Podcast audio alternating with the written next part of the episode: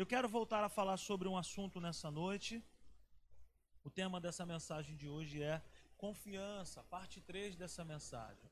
Se você perdeu alguma parte dessa mensagem, procure lá no nosso canal no YouTube, procure lá na playlist da igreja e você vai ter acesso a todas as mensagens que nós estamos falando. Inclusive, ali tem o Simples Talk, que é um bate-papo que a gente grava de vez em quando com algumas pessoas. Tem várias entrevistas lá muito bacana. Tem uma entrevista lá especial para você que é pai de, de jovem, de adolescente, de um rapaz amigo nosso chamado Pedro. Foi o primeiro Simples Talk que nós fizemos aqui. Ele é um ex-traficante de droga sintética. E ele foi preso fazendo uma conexão Brasil-Holanda. E ele conta a experiência que ele teve de transformação, de salvação. Então assiste lá, tem várias pessoas. Tem uma entrevista com a Natália lá também. Eu entrevistei a Natália, foi muito legal. Tem uma entrevista com Giovanni, tem entrevista com Assis. Então não perca, assiste lá os vídeos de 5 minutos também. Se você ainda não é inscrito no canal da igreja, se inscreva lá. Amém? Glória a Deus. Abra sua Bíblia comigo. Em Provérbios, ainda no capítulo 4. Provérbios no capítulo 4, no versículo 23.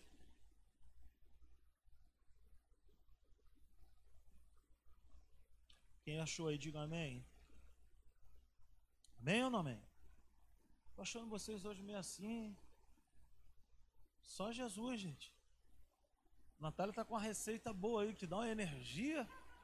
Depois ela vai falar, a gente está tá no experimento aí. E a gente está tá, tá na bênção. Provérbios 4, versículo 23. Se você precisar de um golinho de café para dar um up aí, seja humilde peça.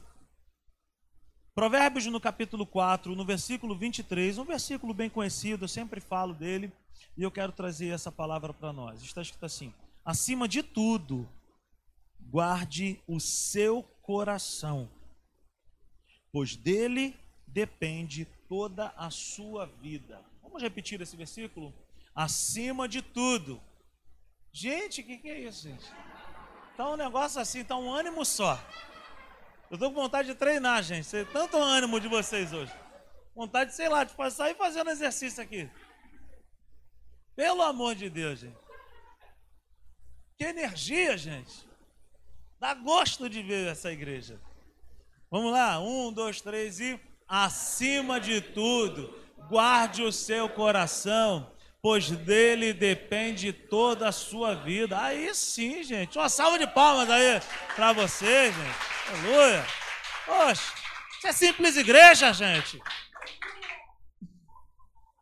Eu estava conversando com o Nicolas hoje, mudando, só para dar uma descontraída. Estava conversando com o Nicolas hoje, meu compadre, e, e a gente estava falando, perguntando como é que tá simples. Eu falei, pô, estamos caminhando, cara, estamos aí num desafio da obra e coisa e tal. Ele falou, cara, ele falou me zoando, né? Ele falou, rapaz, eu estou querendo abrir uma igreja. Ele falou brincando, né? Pastor Hélio, fica tranquilo, o Nicolas está aí, está firme. Aí ele falou assim: tô querendo abrir uma igreja, cara. O nome da igreja vai ser complicado. Eu falei, meu irmão, vai ter, vai, vai ficar cheio. Eu falei, só não sei se o pastor vai aguentar muito tempo ficar na igreja. Mas glória a Deus, cara. Aleluia. Hoje pela manhã eu gravei até um vídeo, se você me acompanha nas minhas redes sociais, eu gravei um vídeo bem curto lá e, e peguei algo assim estava esperando o rapaz que, que vai fazer um serviço lá no novo templo para gente. E eu estava sentado naqueles pneus ali da entrada do crossfit, Rafa. E aí eu estava sentado assim, olhando para aquilo tudo. Eu tinha acabado de fazer uma avaliação lá no crossfit. E aí, como diz o Bismarck, né, se você convive, se você fala, com, conversa com um pastor, você vai ouvir de igreja. Mas quando o pastor faz crossfit, você vai ouvir da igreja de Deus e do crossfit também. Então por isso que a gente fala bastante do crossfit. A minha vontade era que todos fizessem, que é muito bom. Quem sabe um dia, né? A igreja vai estar na rua do crossfit, né? Então, assim, vai ser uma extensão. Então, eu estava ali, né? E aí eu, hoje eu marquei a minha avaliação, eu nunca tinha feito e precisei ir lá. E aí você, não, eu não estou acostumado com aquilo. Aí você tira a camisa, e aí, pô, faz, tira a medida disso. E aí, para quem tá assim, né? Pô, é constrangedor, né? Porque, caramba, a pessoa que está fazendo a avaliação em você, ele não vai mentir para você, gente. Ele está ali para te falar a verdade. E eu me lembro, até me lembrei de um caso aqui também, quando eu trabalhava no SEASA. Eu trabalhei no SEASA por dois anos. E eu tinha pavor de uma pessoa que trabalhava no SEASA. Eu tinha pavor. Ele passava num, num box e eu, eu atravessava. Mas ele me achava. Ele vendia roupa. Vendia, ele vendia roupa, carteira e cinto. Vixe, mas ele tinha um cinto lá que era daqui até, aquela, até a parede. Aquele cara não podia me ver, mano.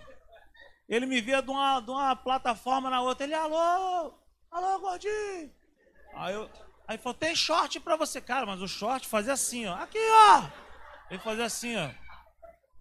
Olha o cinto aqui de couro. Gente, um cinto devia ter uns 8 metros de cinto já. Dava para amarrar a lona de um caminhão. Eu tinha pavor dele, João. Mas ele estava me falando o quê? Uma verdade. Só que é uma verdade que a gente não quer ouvir. E aí, eu me lembro que ele passava de um lado e eu procurava passar do outro, mas ele sempre me encontrava. Ele sempre me encontrava. E aí hoje eu fui lá fazer essa avaliação e o nosso malvado favorito lá, o Kevin, né? E aí ele e aí ele não perdoa, ele, ele fala a verdade do jeito dele e não é um jeito agradável. E aí ele vai falando, cara, você tá obeso, cara. Você tá obeso, você tá torto. Eu falei, meu Deus, gente, o que que tá acontecendo? Tá com não sei o que, tá de um lado tu tá, tá, tá com uma deficiência no, no, num braço, tá mais grosso que o outro. Uma perna tá mais fina que a outra. Eu falei, gente, é um monstro. não é não? Virou um monstro já.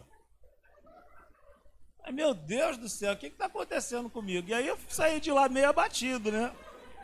Ele falou, você precisa emagrecer. E eu todo bobo, porque eu emagreci alguma coisa, mas ele falou que precisa emagrecer muito mais. Então, então foi uma manhã assim de avaliação.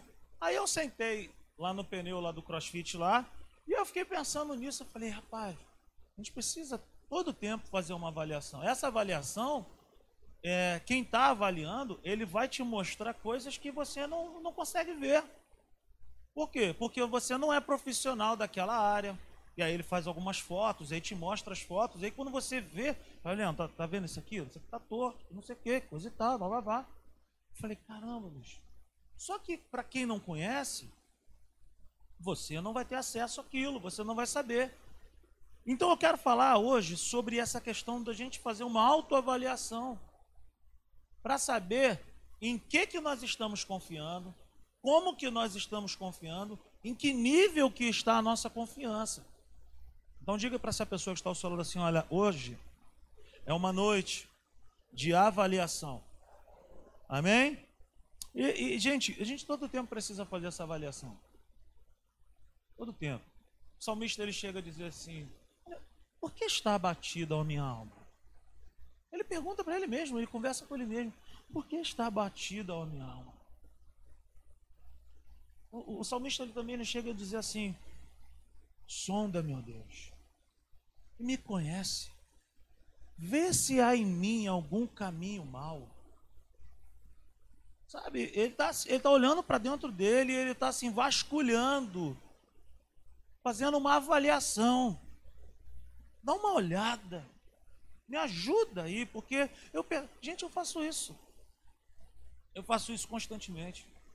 Sabe aquele dia que tu percebe, tu fala, meu irmão, parece que Deus está no Japão e não está aqui contigo, aqueles dias que tu fala assim, mano, eu preciso de uma direção, preciso de um conselho, eu preciso de, de ser, eu preciso de Deus. E parece que você. Mas o problema não está em Deus, o problema está conosco.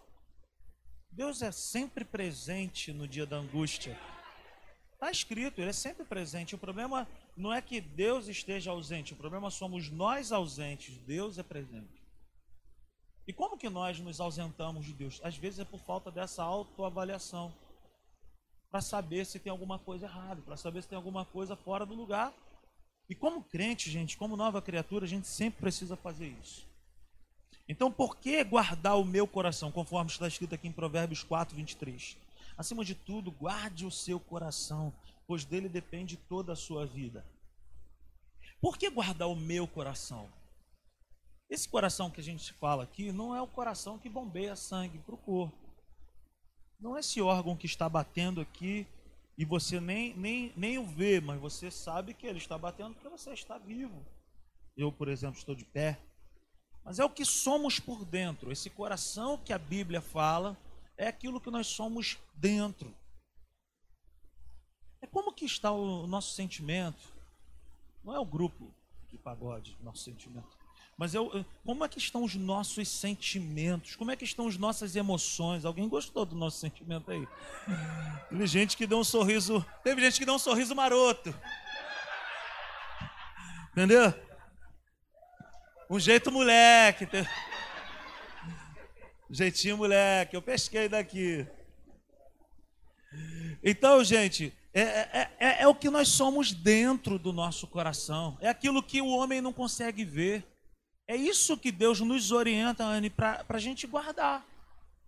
Então Deus fala para mim e para você nessa noite: olha, acima de tudo, guarde, guarde o seu coração.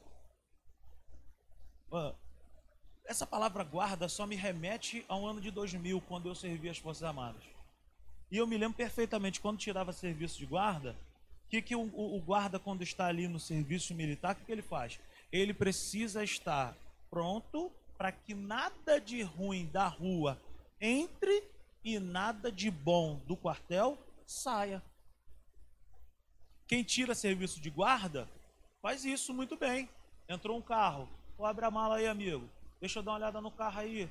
Pode ser oficial, pode ser o que for. Se o carro vai entrar no quartel, tem que olhar. Por quê? Porque tem que guardar o quartel. Então não pode entrar nada de errado de fora. Ao passo que quando esse carro vai sair, não pode sair nada do quartel. Então, quem guarda, guarda. Vamos repetir isso? Quem guarda, guarda. Tem que guardar. Para quê? Para que aquilo que está dentro de bom não se perca. O que, é, o que é algo de bom? São os depósitos que Deus tem colocado dentro de mim e dentro de você. São as promessas que Deus tem colocado dentro de mim dentro de você. E o que, que tem acontecido? O que, que nós estamos presenciando nos dias de hoje? Independente da pandemia. Porque se você assistir um programa jornalístico, por exemplo, o assunto é a pandemia. Mas quando muda de assunto, é um garoto de quatro anos que morreu. É não sei quem que, que morreu. É um acidente que morreram não sei quantas pessoas. Então, o que, que são as coisas que têm roubado esses depósitos dentro de nós?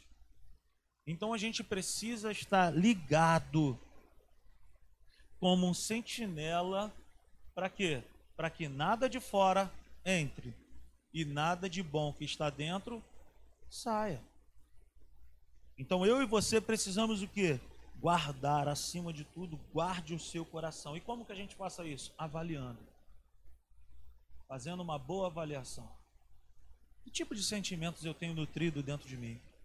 Que tipo de pensamentos eu tenho colocado dentro de mim? São pensamentos bons? São pensamentos de boa fama? São pensamentos louváveis? São pensamentos conforme está escrito lá em Filipenses 4? A gente precisa fazer essa filtragem. Pô, de onde que vem esse pensamento aí que me bota medo no meu coração? De onde que vem esse sentimento? De onde que vem esse tipo de coisa? Então a maneira como eu sou por dentro cedo ou tarde, também refletirá em minhas ações. O que eu quero dizer com isso? Que não tem como a gente esconder, não tem como a gente mentir por muito tempo o que está dentro de nós. Porque todo pensamento, um dia, ele vai se tornar em um comportamento, em uma maneira de falar. Tudo aquilo que eu penso, tudo aquilo que eu boto para dentro, um dia isso vai se manifestar em forma de ações. Você está entendendo, gente? Então a gente precisa o quê? Avaliar e guardar. Eu não posso brincar com isso. Eu não posso dar mole com isso. Por quê? Porque essas coisas roubam a nossa esperança, a nossa fé, nos abate, rouba a nossa paz. Então eu não estou falando do coração, do órgão coração.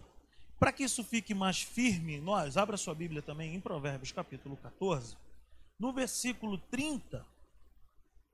Olha o que diz a palavra de Deus.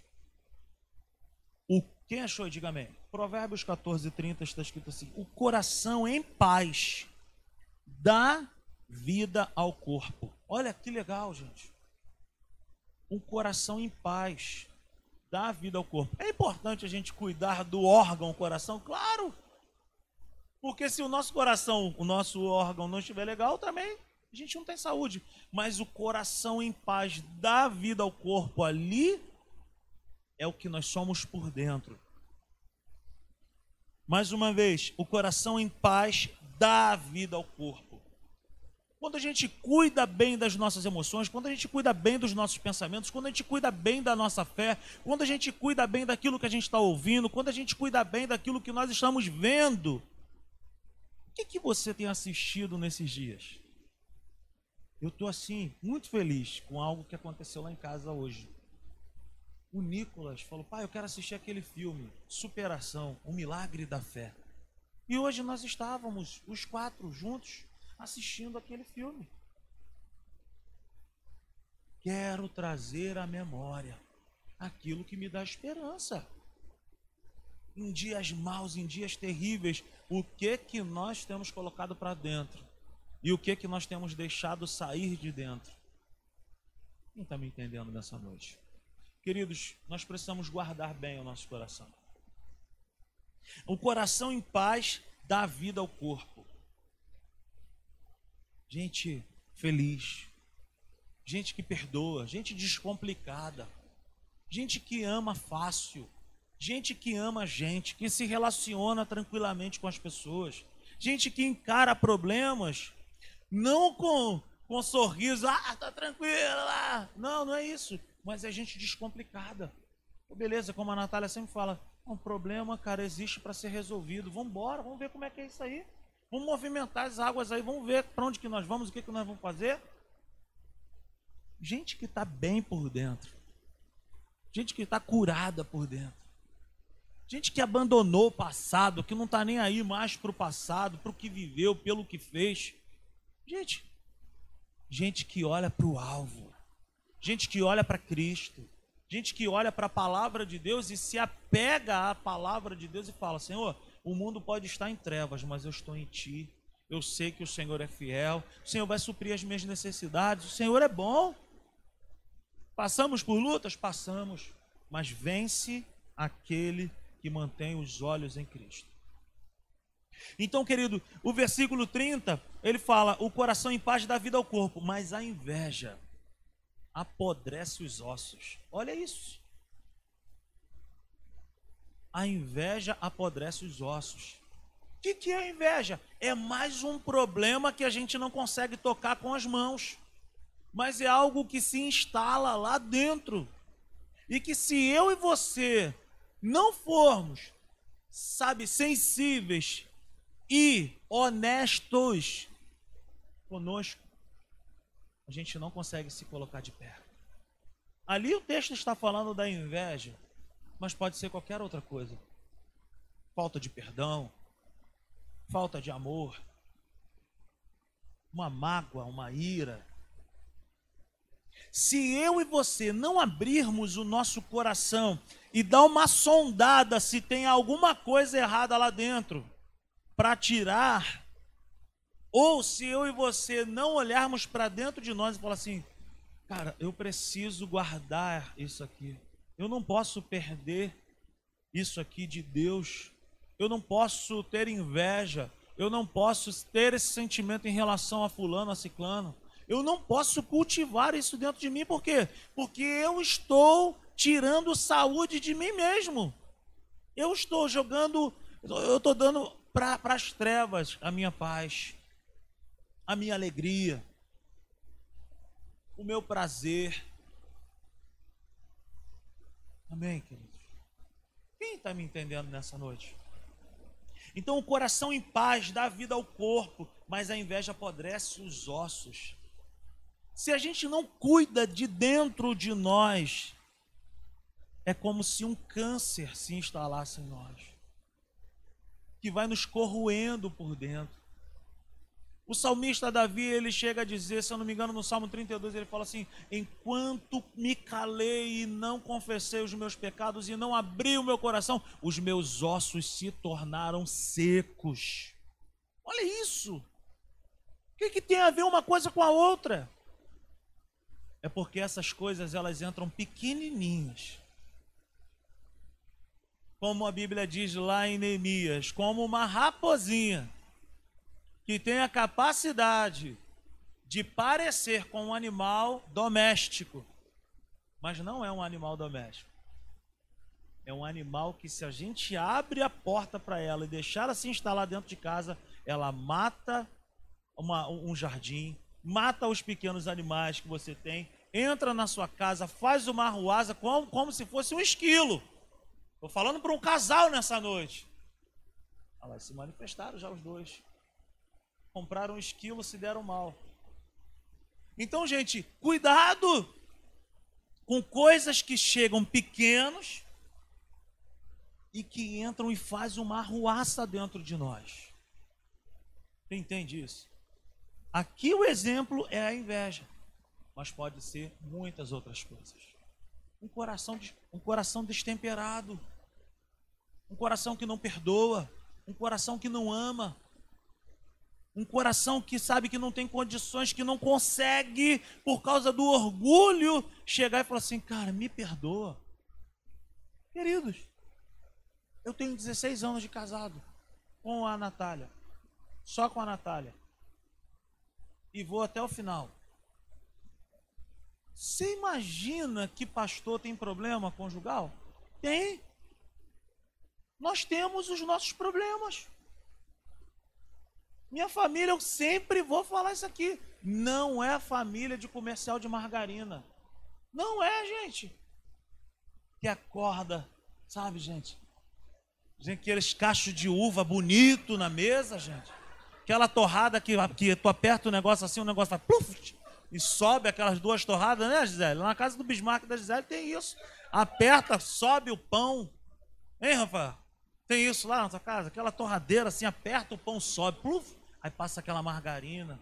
Meu irmão, de manhã cedo vem aquele cara bonito, mano. Aquelas crianças bonitas. As crianças já acordam já com gel no cabelo, dente escovado, não chora para escovar dente. Lá em casa não, meu irmão, é um pega para capar de manhã. Acorda, meu irmão, vambora, tá trazendo mais um pouquinho, pai. Mais um pouquinho. Não, meu irmão, lá em casa tem problema também. Lá em casa tem problema também.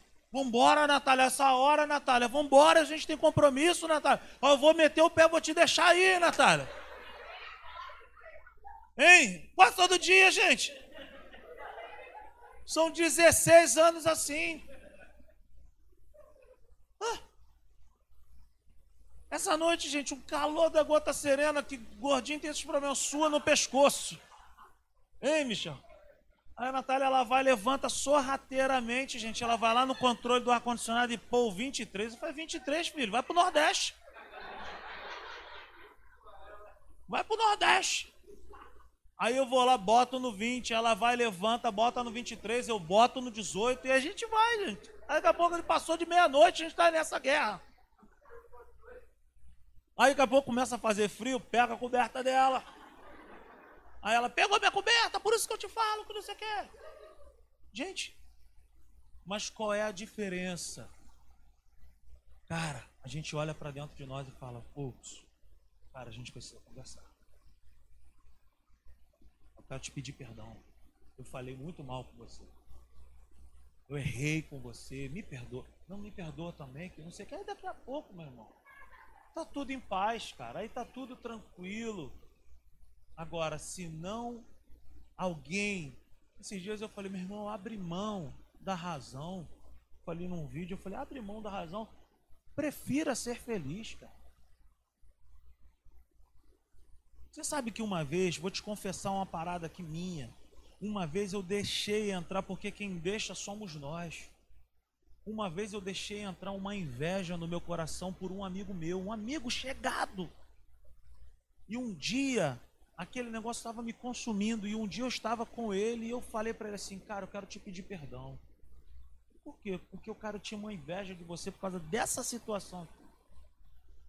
Aí ele falou assim: hã? Eu falei: é, cara, queria te pedir perdão porque Satanás não vai beber mais dessa água na minha vida. Ele não vai encontrar mais lugar aqui. E é assim que nós fechamos as portas para o inferno. Porque existe uma promessa para mim e para você. Que as portas do inferno não prevalecerão contra a igreja do Senhor. Gente, não é contra a parede que o inferno não prevalece, porque contra a parede pode até prevalecer, porque o que tem de igreja que fecha, mas a igreja que eu quero falar sou eu e você. Posicionados em Deus, andando em verdade, agindo com a verdade nós somos imbatíveis. Não é na nossa força, mas é na força do Senhor. Então eu não posso deixar com que pequenas, coisas, pequenas coisas entrem no meu coração, sentimentos, pensamentos, coisas do passado. Isso aqui não tem nada a ver com regressão, não, tá, gente? Eu não estou falando nada de regressão, não é cura interior também, não. Estou falando de verdade, de viver a Bíblia de verdade. É de estar com problema com alguém e falar assim, Lula, cara, olha só, cara, eu quero te pedir perdão, mano. A gente é irmão em Cristo, a gente não pode ter esse problema. Contei para vocês aí mês passado, mês atrasado, fui na casa da minha mãe e minha mãe falou alguma coisa comigo, eu falei muito mal com a minha, com a minha mãe. É como se eu estivesse olhando para minha mãe e falasse assim, eu sou teu pastor, imagina um negócio desse. Ela nunca vai deixar de ser minha mãe, gente. Minha mãe me olhou assim, a minha irmã me chamou e falou assim, você está errado, cara. Você está errado, você tem que pedir perdão para minha mãe. Eu falei, tudo bem. Estou errado mesmo, eu errei. Mãe, quero te pedir perdão. Eu jamais eu poderia falar com a senhora assim. A senhora me perdoa, eu não vou falar mais assim com a senhora. Tá bom, meu filho, tá perdoado. Acabou, gente. Agora, se eu não faço isso, cara, eu vou entulhando o meu coração.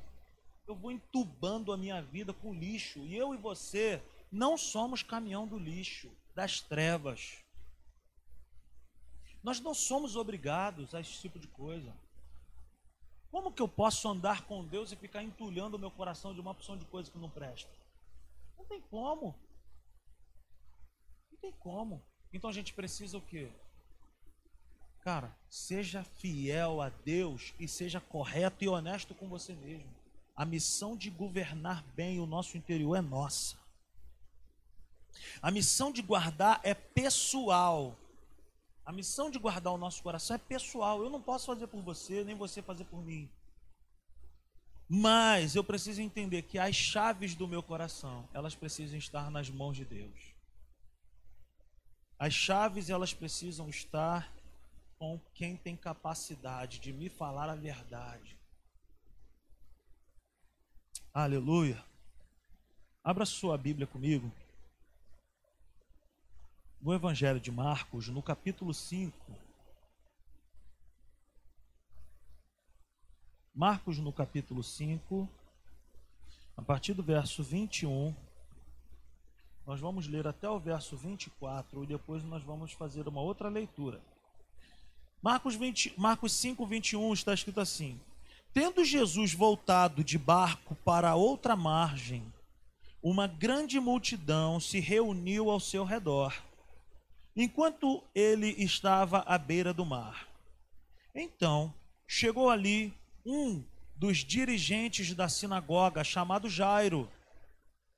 Vendo Jesus, prostrou-se aos seus pés e lhe implorou insistentemente: Minha filhinha está morrendo. Vem, por favor, e impõe as mãos sobre ela, para que seja curada e viva. Jesus foi com ele, uma grande multidão o seguia e o comprimia. Vamos dar uma paradinha aqui.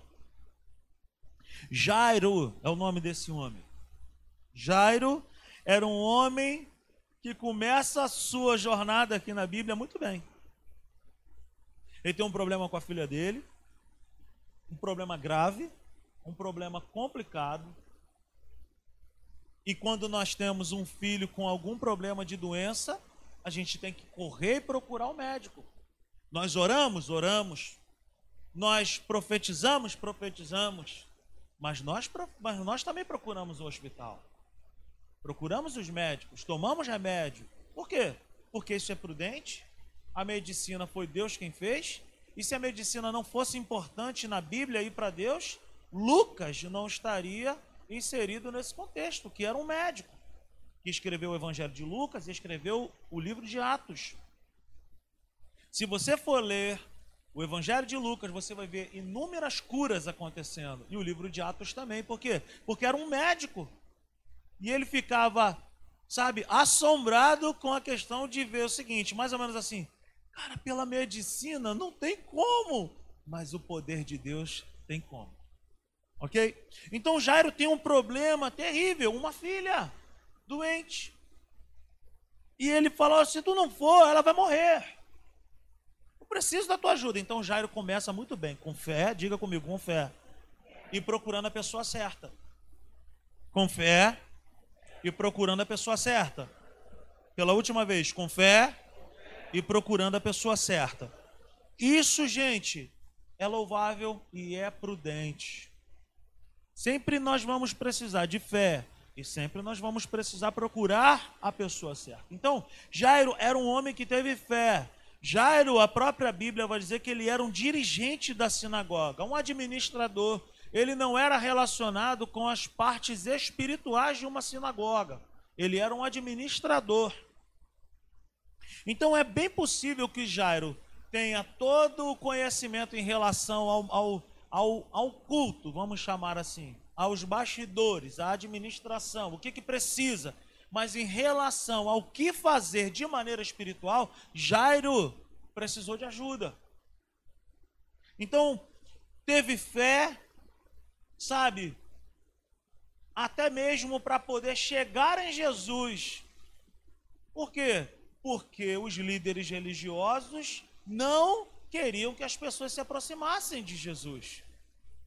Então Jairo teve fé e coragem para poder dizer para ele e para todas as pessoas: o meu problema ninguém pode resolver, mas ele pode resolver. Eu ouvi falar, talvez, que ele, como a mulher do fluxo de sangue, tendo ouvido falar que Jesus estava passando ali, então Jairo agiu corretamente. Ele teve fé e ele procurou a pessoa certa. Eu e você, queridos, nós precisamos agir assim. Tenha fé e procure a pessoa certa. Mas ele, ele começa muito bem a sua jornada. Procurou Jesus. No versículo 23 ele fala: Ele implorou insistentemente: Minha filhinha está morrendo. Vem, por favor, e impõe as mãos sobre ela para que seja curada e viva. Que fé é essa? Certeza, convicção noção exata de que ele estava no lugar certo, com a pessoa certa e que essa pessoa tinha poder para mudar a história dele e a história da filha dele. Ele começa bem, sim ou não? Hein? Gente, tremendo. Quantas vezes acontece alguma coisa com a gente, até mesmo com o filho, a gente entra num desespero tão grande e a gente se esquece de falar em primeiro lugar com Deus.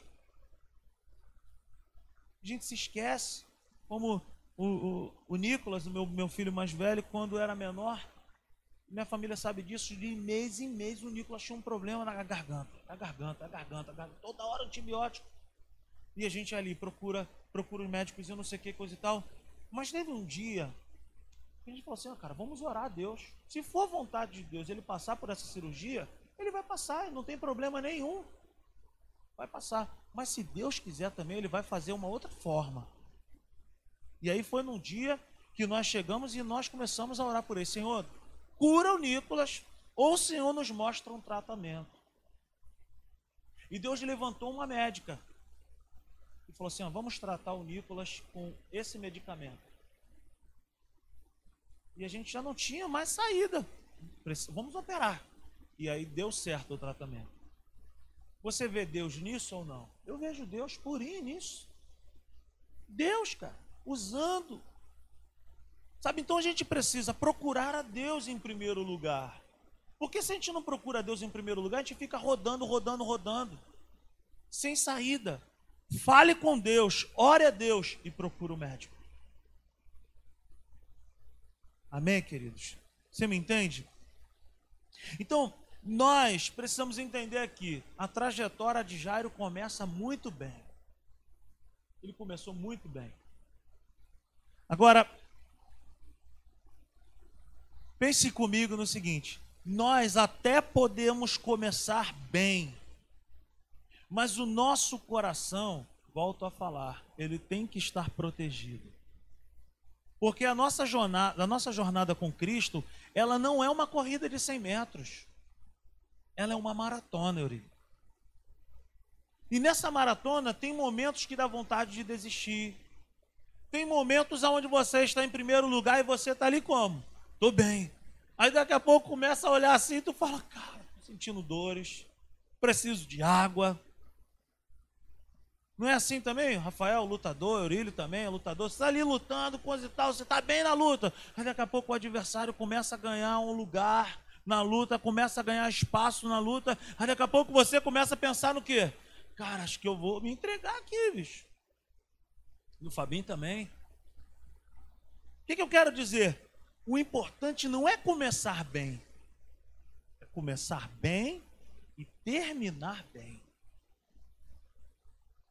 Começar bem, no meio começar a parar e desistir no final, não vale a pena. Mas o porquê que acontece esse tipo de coisa? Porque nós vamos dando lugar dentro do nosso coração. A gente começa com fé, Sabe? A gente começa com fé, mas daqui a pouco a gente começa a perder espaço dentro do nosso coração. Por quê? Porque a gente começa a dar ouvidos a tudo que está acontecendo. A gente começa a desfocar os nossos olhos que até então estavam em Cristo e a gente começa a colocar os olhos em outras coisas.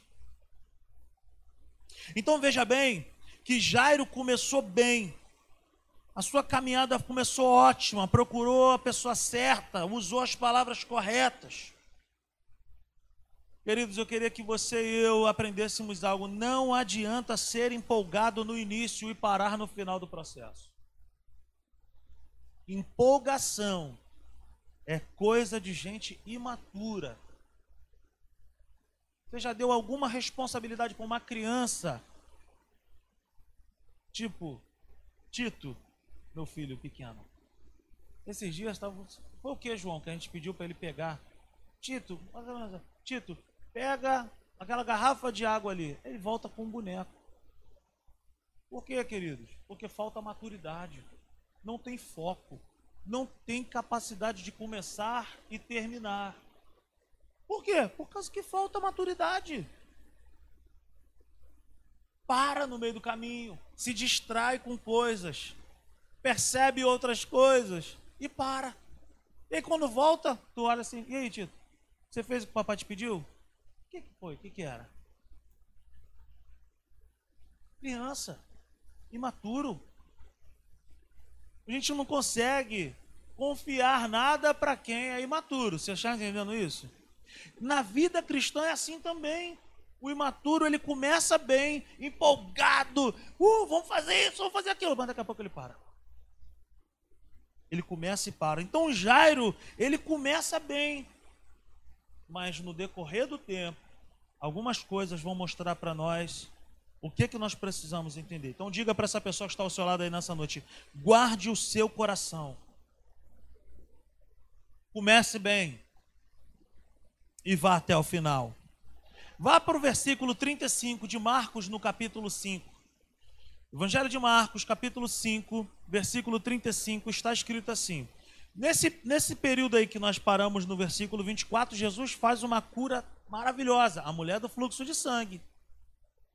Passa e Jairo está vendo tudo aquilo, gente. Jairo viu do lado de Jesus a mulher do fluxo de sangue ser curada. Jesus estava com Jairo. Jairo convidou. Jairo convidou. Jesus e Jesus foi. Show, vamos acompanhar isso aí. Versículo 35. Enquanto Jesus ainda estava falando, Jesus ainda estava falando com quem? Com a mulher do fluxo de sangue, que tinha acabado de ser curada. Jairo estava ali. Irmão, essa mulher, 12 anos doente, fluxo de sangue foi curada. Eu estou com a pessoa certa. Só que não. Enquanto Jesus ainda estava falando, chegaram algumas pessoas da casa de Jairo. Aí deu ruim. O dirigente da sinagoga. Olha a notícia que deram para ele. Sua filha morreu, disseram eles. Não precisa mais incomodar o mestre. Ou seja, o Jairo que começou bem, que estava com a pessoa certa, que viu a pessoa certa curar a mulher do fluxo de sangue, recebeu uma notícia terrível. E o que, que aconteceu? Ele pega tudo aquilo que ele fez corretamente, ele coloca de lado e ele agora ele fala: Cara, os olhos dele se colocaram no problema. Minha filha morreu. Se esqueceu de tudo. Por que, que a gente consegue provar isso? Vamos caminhar. Não precisa mais incomodar o mestre. Versículo 36.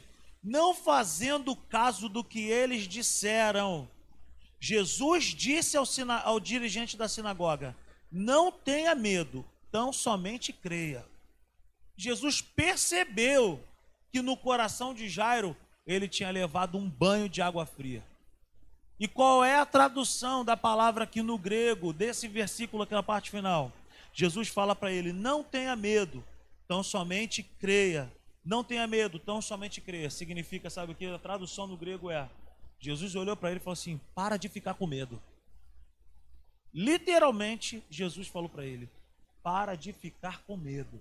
É como se Jesus estivesse olhando para Jairo e falou assim: Rapaz, você procurou a pessoa certa você sabe que eu tenho poder para fazer. Você viu eu curando a mulher do fluxo de sangue, mas agora você esqueceu de tudo. Para de ficar com medo. Guarda o teu coração aí. Continua como você começou. Com a pessoa certa e com a palavra certa. Então veja bem, versículo 37: E não deixou ninguém segui-lo, senão Pedro, Tiago e João, irmão de Tiago. Quando chegaram à casa do dirigente da sinagoga, Jesus viu um alvoroço com gente chorando e se lamentando em alta voz. Então entrou e lhes disse: Por que todo este alvoroço e lamento? A criança não está morta, mas dorme. Mas todos começaram a rir de Jesus. Eles riram da pessoa errada. Ele, porém, ordenou que eles saíssem tomou consigo o pai e a mãe da criança e os discípulos que estavam com ele e entrou onde se encontrava a criança. Tomou-a pela mão e lhe disse: Talita cumi, que significa: Menina, eu lhe ordeno, levante-se. Levante-se. Imediatamente a menina que tinha 12 anos de idade levantou-se e começou a andar. Isso os deixou atônitos. Ele deu ordens expressas para que não dissessem nada a ninguém e mandou que dessem a ela alguma coisa para comer. O que, que a gente aprende com isso aqui? A gente já falou bastante. Jairo começou bem, procurou a pessoa certa, tinha fé no coração, mas quando ele recebe uma má notícia, ele se abate. Jesus então fala para ele: para de ficar com medo, que, que a gente aprende aqui? Que nós precisamos guardar o nosso coração do início ao fim. Eu não posso abrir mão da palavra de Deus, das promessas de Deus, quando no meio do processo eu recebo uma notícia ruim.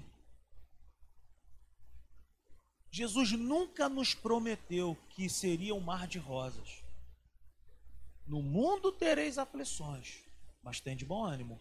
Mas o que que o inferno faz todos os dias comigo e contigo? ele tenta tirar de mim e de você o bom ânimo. Bom ânimo é vida. Bom ânimo é força. Bom ânimo é movimento. Quando o inferno tira de mim e de você o bom ânimo, ele nos paralisa. Quem me entende nessa noite, diga amém. Guarde o seu coração porque tem um ladrão na área tentando roubar de mim e de você o bom ânimo. Como que ele faz isso? Ele tira os nossos olhos daquilo que era certo de Deus e ele coloca os nossos olhos para olhar para o problema e para as más notícias que estão por vir. Aleluia. Versículo 36. Não fazendo caso do que eles disseram, Jesus disse ao, ao dirigente da sinagoga: Não tenha medo, tão somente creia. Para guardar o meu coração, eu preciso desviar o foco da má notícia. Não é negar a realidade. A fé não nega a realidade. A fé mostra uma possibilidade. Você me entendeu? Queridos, notícias ruins virão. Que que eu? Como que eu venço? Permanecendo firme na palavra de Deus e naquilo que Ele me prometeu. Então eu preciso guardar, e como que eu guardo? Eu desvio os meus olhos das más notícias, e eu preciso continuar focando em Deus, e continuar crendo para vencer o medo. Eu venço o medo olhando para Deus, olhando para a palavra de Deus, continuando firme com Ele. Deixa eu te falar algo nessa noite.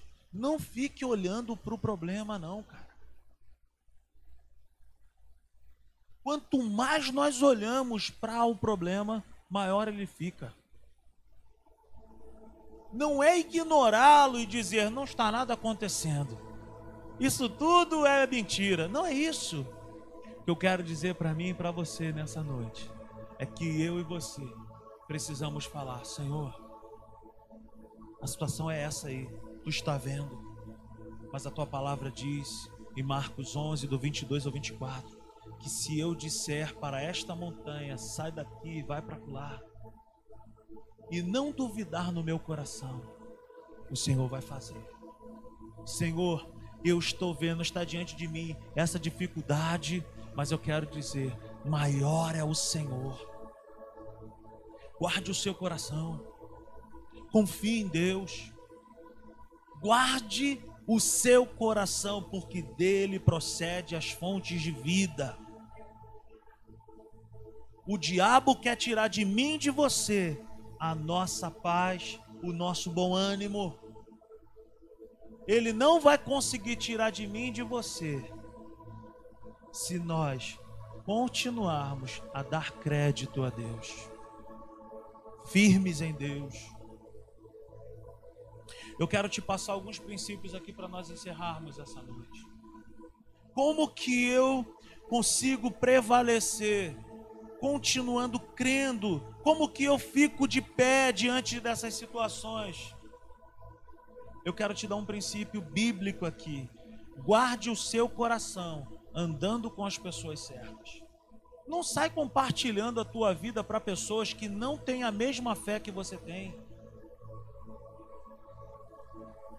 Presta atenção nisso. A Bíblia diz que aquele que é espiritual, ele julga as coisas de maneira espiritual. Se você sair pegando as tuas situações as tuas lutas, as tuas dificuldades, compartilhando com gente que não tem fé, gente que não ora, gente que não conhece a Deus, você não vai caminhar. Quem fez isso? Jesus. O que, que Jesus fez? E não deixou, versículo 37, e não deixou ninguém segui-lo, senão Pedro, Tiago e João. O que, que Jesus estava falando? Eles estão rindo? Estão de deboche? não estão acreditando que tem poder para fazer o milagre acontecer, não deixa ninguém entrar. Só anda comigo quem está crendo. Vem, aí vem o, a tropa de Jesus, aqueles que já tinham visto Deus fazer milagres. Ande com quem já viu Jesus fazer milagres. Ande com pessoas que creem mais do que você. Ande com quem ora mais do que você, ande com quem lê mais a Bíblia do que você, ande com quem é apaixonado por Jesus. Porque dessa pessoa vai sair vida. Ainda que seja impossível o que está diante dos teus olhos, essa pessoa vai falar: Nós vamos continuar crendo, nós vamos até o final. Então, o primeiro princípio, guarde o seu coração andando com as pessoas certas. Eu e você precisamos concordar com Deus. E não tem como concordar com Deus se a gente chama alguém para andar com a gente se não concorda com Deus. Como que uma pessoa dessa vai te dar um conselho, vai falar alguma coisa para você? Segunda coisa, queridos, versículo 39. Então entrou eles e disse: Por que todo este alvoroço e lamento? A criança não está morta, mas dorme. Mas todos começaram a rir de Jesus, ainda que seja difícil crer. Imagina o coração de Jairo. Ainda que seja difícil crer, fique com Deus e com a sua palavra. Não incomode mais o mestre, Jairo. Tua filha já é morta. Senhor, o que que tu está dizendo aí? O que que o Senhor diz? Ela não está morta, não, ela só está dormindo. Eu fico com a tua palavra. Ainda que aos meus olhos ela esteja morta, mas eu prefiro ficar com a palavra de Deus. Fique de pé nessa noite. Então, receba essa palavra no teu coração. Guarde o seu coração das más notícias. Veja bem o que, que você tem assistido tanto, que palavras que você tem ouvido tanto, que pessoas que você tem comungado tanto, compartilhado tanto. Guarde o seu coração das más notícias. Guarde o seu coração das pessoas que não creem como você crer na palavra de Deus. E guarde o seu coração da dúvida, porque a dúvida é a melhor amiga do medo. A dúvida anda de mãos dadas com o medo. E o medo, queridos, que eu quero falar nessa noite não é o medo de rato, de barato, é um medo satânico que o inferno coloca no meu e no seu coração, ele tenta colocar com medo do dia de amanhã. Deixa eu te falar algo nessa noite. O mesmo Deus que abriu o mar vermelho para o povo de Israel passar, é o mesmo Deus que é poderoso, que está comigo e está contigo. Eis que estarei convosco todos os dias da sua vida. Creia no Senhor não abra mão, não abra mão disso. Guarde o seu coração. Esconda o seu coração em Deus. Amém, queridos? Aplauda ao Senhor nessa noite. Aleluia! Obrigado, Senhor. Oh, glória a Deus. Aleluia. Te agradecemos, Deus, nessa noite. Bendizemos o teu nome. Eu posso ouvir um som de oração nessa noite. Você pode abrir os seus lábios e começar a falar com Ele. Agradeça pela, por essa palavra. Agradeça por essa noite. Fale com Ele nesse lugar. Obrigado, Deus, pela tua bondade. Obrigado, Senhor, pela tua fidelidade. Porque o Senhor está conosco, o Senhor é fiel, o Senhor é Deus. Oh, guarda o nosso coração em ti e que mal algum chegue até nós e não encontre morada dentro de nós. Em nome de Jesus, dá-nos uma semana maravilhosa, um restante de semana maravilhoso e que a graça do Senhor Jesus, o amor de Deus o Pai, a comunhão e a consolação do Espírito Santo seja sobre a minha vida e sobre a tua vida. Vá em paz, o Senhor te abençoe, te amo em Cristo Jesus. Beijo no coração aí, tchau, tchau. Até domingo, às nove da manhã. Amém? Glória a Deus.